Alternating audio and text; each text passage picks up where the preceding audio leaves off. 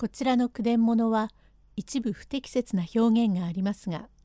原文を尊重して読みますことをお断りいたします。鏡ヶ池三竿の松影第4編第12回残忍独席病妻を倒し創卒真剣女性を撃つ悪党の玄中は女房お素顔も手にかけます。用語解説法がつかない手立てがないということ善には善法悪には悪かと申しまして悪いことはできぬものでござります。かの玄中は人を欺き大米の金をば取りましてもすぐ他へ枝道があって少しも蓄えません。この玄中には5年以前より深川櫓下の芸者で八重吉というに吸い取られ大層に熱心でござりましてしげしげと通い詰め妻のおすがは三年越しというものこのことばかりを国やみついには病のとこに移しましたがますます思るも玄中は一向に構えつけんところから今はただくよくよとしておりましたが玄中はしもべの映像を呼びて映像や来いよ。へえへえ。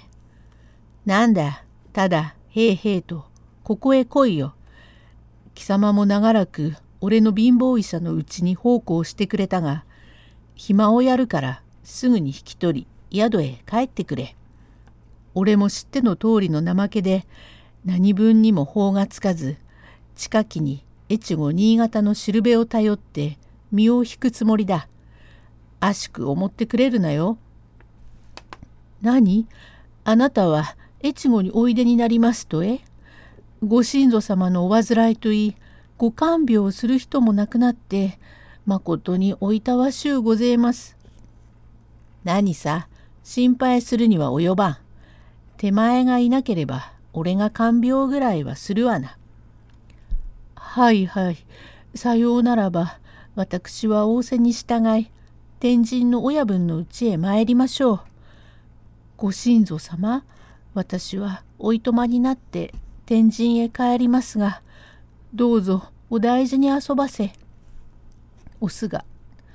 そうかえ、それは名残惜しい。まあ、私もなかなかこの分ではとても全開はおぼつかないよ。これまでお前の親切は決して忘れはおきません。これがお前の顔の見納めになろうもしれないからお前もずいぶん体を大切におしよ。へえ申し旦那私はもう少しご奉公をいたしましょう。はてよろしいから早く行けよ。どうしても旦那は行けとおっしゃるから私は参りますがさようなお気弱いことをおっしゃらずに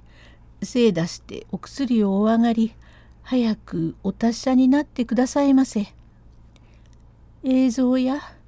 どうぞ私のない後は墓参りだけはしておくれよ。今日別れたお木日だよ。へえ旦那それじゃもう3日置いてくださいな。ぐずぐずせずに行けと言ったら行けと言うに。と映像を急がせ追い出しやりそのままずっと調合場に入り何か三役を合わせきたりて玄中菅谷早く治ってください。そうして俺と同等に越後へ行くのだから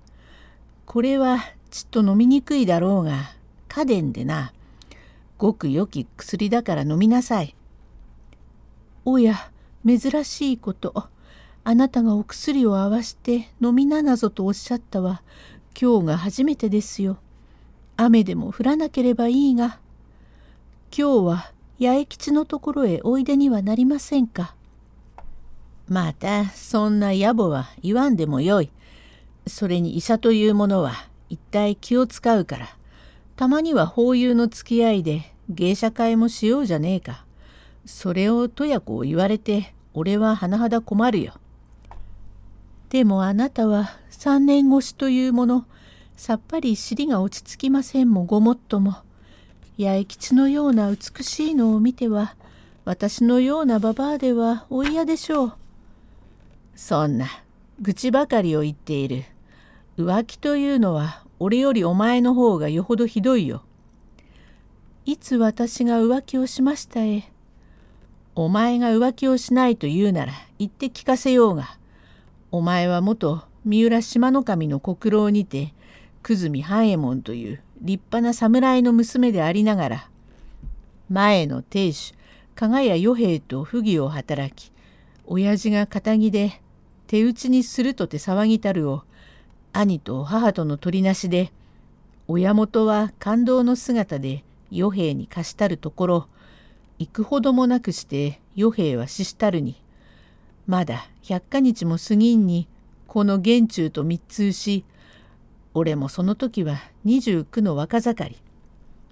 お前と俺としけ込んで相引きしているところへお前の兄半左衛門に踏み込まれ不義者見つけたと俺はキセルで頭をぶたれお前は髪を切りくりくり坊主にすると言って取り押さえられた時にゃのそうそう昔話でしたね。ああ固い気性の兄ですからあなたを切らなければいいと心配をいたしましたが切りもしないで私をお屋敷へ連れてって檻へ入れるからと言って番頭へ預けこんな汚れたうちには泊まらないと言い張って帰りその途中三河島田んぼで何者とも知れず人手にかかり非業な死にようをしましたも私が身の上からと存じますがそれを思えばなんとなく今でも寝覚めが悪うございますわ。あれは俺が殺したんだ。九年この方明かさなかったが実はお前の兄だからいかに夫婦の間でもまさかにこうと言いかねてこれまで黙っていたのだが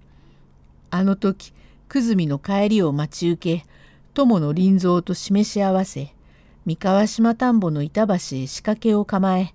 溝の中へ突き落とし殺して逃げたは実は僕が仕業だがなんと驚いたろう。ええー、呆れ果てますね。それのみならず久住の女房娘まで助立ちして親の敵を取ってあげましょうと親切らしく騙し仰せうちへ引き入れたはあの菊の器量と有金衣類増物それを見込んで9か年この方玄関構えでも医者稲荷でこれまで苔を脅してきたのよ。どうもどうも驚きましたね。まだそればかりじゃねえ。治兵衛の親父の野口安兵衛が浪人しても失わねえ宇田国宗の担当を所持しているをちらりと見て捨て売りにしても200両は固い代物と思いしゆえ林蔵と心を合わせて9年前の9月の20日本所のかっぱ干し場で安兵衛を殺したのも実は俺と林蔵と2人で殺害いたしたのだ。どうもどうも呆れて物が言われません。殺した野口安兵衛のせがれ安次郎が江島屋の養子となり言い名付けゆえお菊を嫁に立ってくれろと言い入れたから幸い先は大家を見込み治兵衛のもとへ嫁にやる時もおふくろから50両治兵衛の方から200両を騙して取り離縁になった時もまた江島屋から100両の手当を脅して踏んだくりその上にまたお菊を透かし治兵衛のためと言いくるめて吉原の松林へ女郎に売った身代金も皆この玄中がせしめたのだわ。と聞くよりおすがはうんとばかりに差し込む尺をじっとこらえて苦しき息をつきながら「呆れて物が言われません。現在の兄さんといい野口安兵衛様を殺したるも夫と知らず9年越し沿っていたのがわしゃ悔しいあいたたた」と苦しみもがいて転がり回る。ようよう薬が効いてきたわい。どうせ今死ぬのだから生きがけのダチンにこれまでの悪事を残らず言って聞かせたのだ。今飲ませたのはな毒薬だ。と聞いておすがはあっとばかりに畳をかきむしり七点抜刀の苦しき中にも切なき声を上げ鬼畜のような人とも知らず九年の長い年月を亭主と立てて大切に沿っていたのが悔しいというに玄中はえいっと片足上げておすがの胸を蹴るとあっと言って仰向けに倒れ血眼になって化け物のような姿で苦しみ回るを玄中は再び足で蹴倒せばおすがは柱へ噛みつき口からすす玉のような血をガーッと吐き身を震わしたなりそのまま息が絶えました。はて毒はこれほど効こうとは思わなんだ。友野がこれで年の市を殺したのもなるほど効き目があったろう。何しろこうしてはいられねえ。今にもこの家を買い手のコネーマに死骸の始末をしよう。と長持ちを引きずり出しその中へ油紙を敷き死骸を押し込み戸棚へ隠し辺りの血を雑巾でゴシゴシこすっているところへ参りましたのがお菊の母おゆきです。後半へ続く